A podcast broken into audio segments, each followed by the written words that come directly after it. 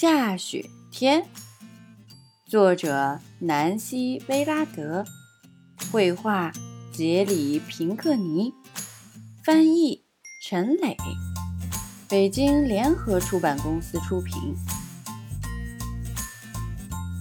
太不明智了，棕熊对兔子说：“下雪天，你居然还要出去找吃的，泉水都快断流了。”浆果也特别稀少。瞧，我的山洞足够大，能住咱们俩。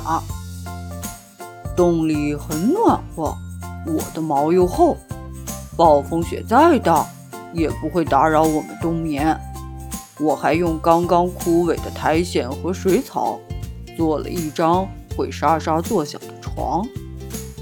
来我的山洞吧，歇歇脚，我们一起。呼呼大睡，不管外面下冰雹还是雨夹雪，我们和太阳、小草一起沉睡，直到山川变绿，河水解冻。兔子朝山洞里看去，地上铺着干燥的灯芯草。兔子叹了口气说。我脚边的这块三叶草熟透了，真美味呀！大地辽阔，群山宽广。我们要是待在山洞里，真是太浪费了。于是，它又蹦又跳，转啊跑啊，头顶的阳光也像三叶草一样旋转起来。可是。当冰霜冻住树叶和果实后，兔子立刻同意了棕熊的说法。他们从小溪里取水，将所有早餐全摆出来，用溪水洗了洗脸。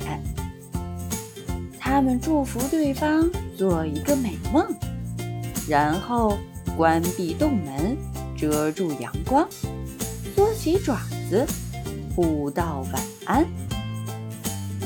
兔子伸伸爪子，独自翻身醒了过来。哦，聪明的朋友！哦，沉睡的石头！兔子戳了戳棕熊一动不动的脊背。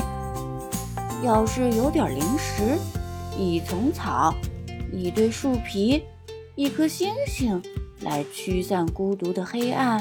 那该多好啊！没有寒风吹刮，也没有暴风雪咆哮，可是有什么东西在磨牙齿，不断嚎叫。有些地方还是绿的，有的地方变白了。雪花的脚步是那样的轻盈，亲爱的棕熊啊，这样可不明智。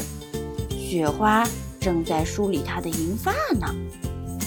星星就是剪刀，山川就是羊群。